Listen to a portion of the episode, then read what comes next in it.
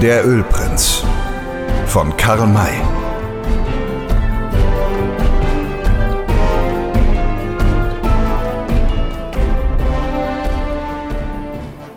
Der Ölprinz. Elftes Kapitel in der Gewalt der Nioras. Der Druck setzte sich in Bewegung. Den Eingang zur Höhle wieder zuzuschütten hätte keinen Sinn gehabt. Man ließ sie offen.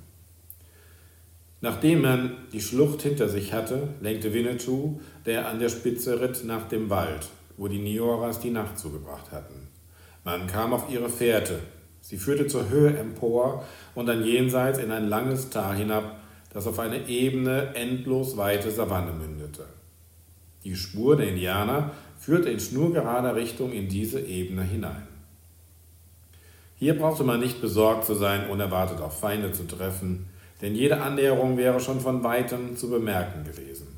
Darum duldeten es die beiden Führer, dass sich ihre Gefährten ganz nach Belieben bewegten und sich laut unterhielten.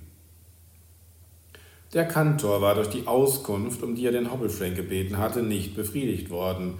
Darum machte er sich jetzt an Franks Seite und fragte, Herr Hobbelfrank, würden Sie mir einen Gefallen erweisen? Warum nicht? Fragt sich nur was für ihn. Ich habe bemerkt, dass Sie bei Old Shatterhand gut stehen. Ihn erfüllt er vielleicht den Wunsch, den er mir abweisen würde. Ersuchen Sie ihn doch einmal, ein Lied zu singen. Und wenn es nur eine einzige Strophe wäre, wollen Sie das? Nee, lieber Freund, ich will nicht. Das kann ich ihm wirklich nicht zumuten. Da würde er mir ganz schön einleuchten. Hören Sie mal. Versuchen Sie es nur selber. Ich will mir da die Finger nicht verbrennen. Übrigens, Sie reden nur immerzu von der Musik zu Ihrer Oper, aber nicht von dem Text dazu. Haben Sie den denn schon? Nein. Da, da ist aber keine Zeit zu verlieren. Wenn Sie sich schleunigst an einen Dichter, der das nedische Talent besitzt, ich gedenke, den Text selbst zu schreiben.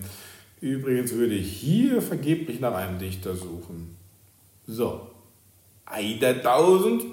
Sie denken also wohl, es ist keiner da? Ja. Na, hören Sie mal. Da geben Sie schon mal eine optische Täuschung hin, die ich Ihnen kurieren muss. Es ist nämlich ein Dichter unter uns. Wirklich? Wen meinen Sie denn?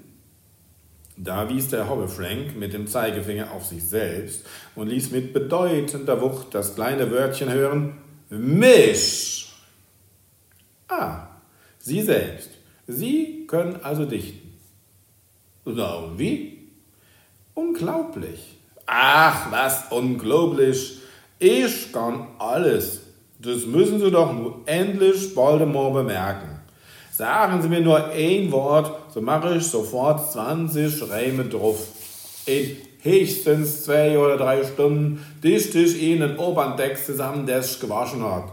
Wenn Sie daran zweifeln tun, dann gebe ich Ihnen die Erlaubnis, mich zu prüfen. Sie zu prüfen, das würden Sie mir übel nehmen. Fällt mir gar nicht ein. Wie kann der Löwe oder der Adler dem Sperling was übel nehmen?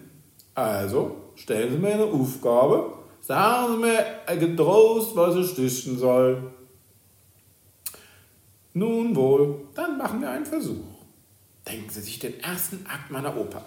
Der Vorhang rollt auf, man erblickt einen großen Urwald. In dessen Mitte liegt Winnetou am Boden und bewegt sich leise fort, um einen Feind zu beschleichen. Was würden Sie ihn dabei singen lassen? Singen. Gar nicht natürlich.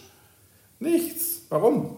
Er muss doch was singen. Wenn der Vorhang aufgeht, will das Publikum doch was hören.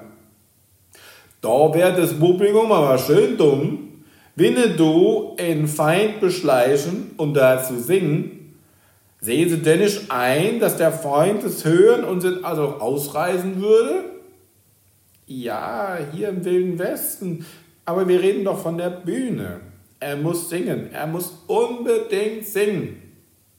No, wenn er wirklich muss, wenn es so unbedingt notwendig ist, dass er seine Stimme erschallen lässt, So mag er meinetwegen singen. Ja, aber welche Worte?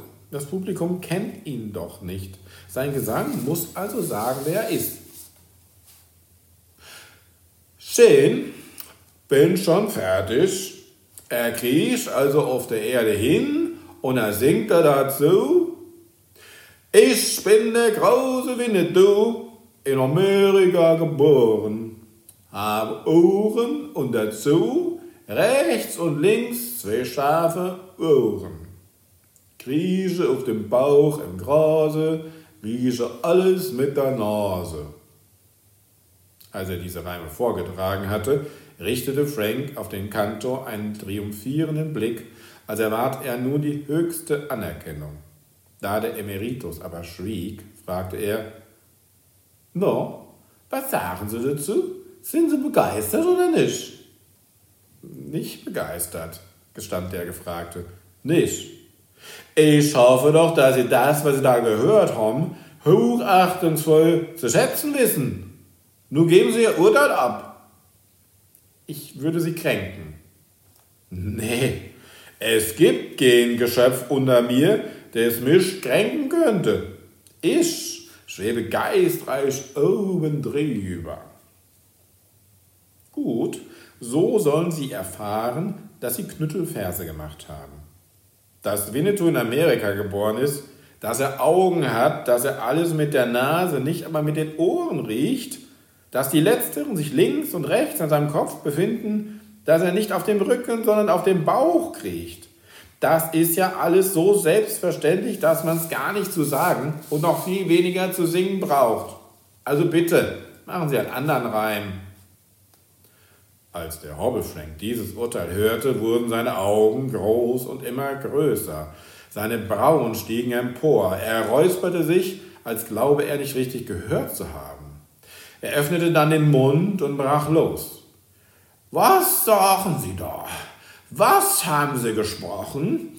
Was für Zeug hätte ich gemacht? Knödelverse, meinen Sie? Ja, so pflegt man solche Verse zu nennen, Herr Hobbelfrank, antwortete der Kantor unbefangen.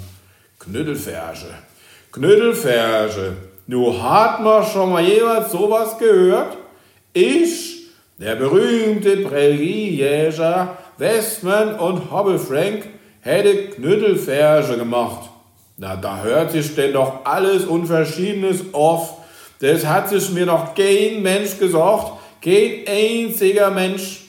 Erst fordern sie mich auf zu sagen, wer Winnetou ist und was er will. Und als ich es dann sage, sagen sie, es wäre überflüssig, das zu sagen. Ich sage aber ihnen, dass sie selber überflüssig sind. Warum sind sie denn nicht mehr im Amte? Weil sie selber überflüssig sind. Ein abgeschiedener und vorübergeschwundener Emeritikus. Ich aber befinde mich noch mitten in meinem Beruf als Präriejäger und wohne für sie von jetzt an im Land der seelischen Geister und olympischen Spielkameraden, an die sie nie nicht herankommen können.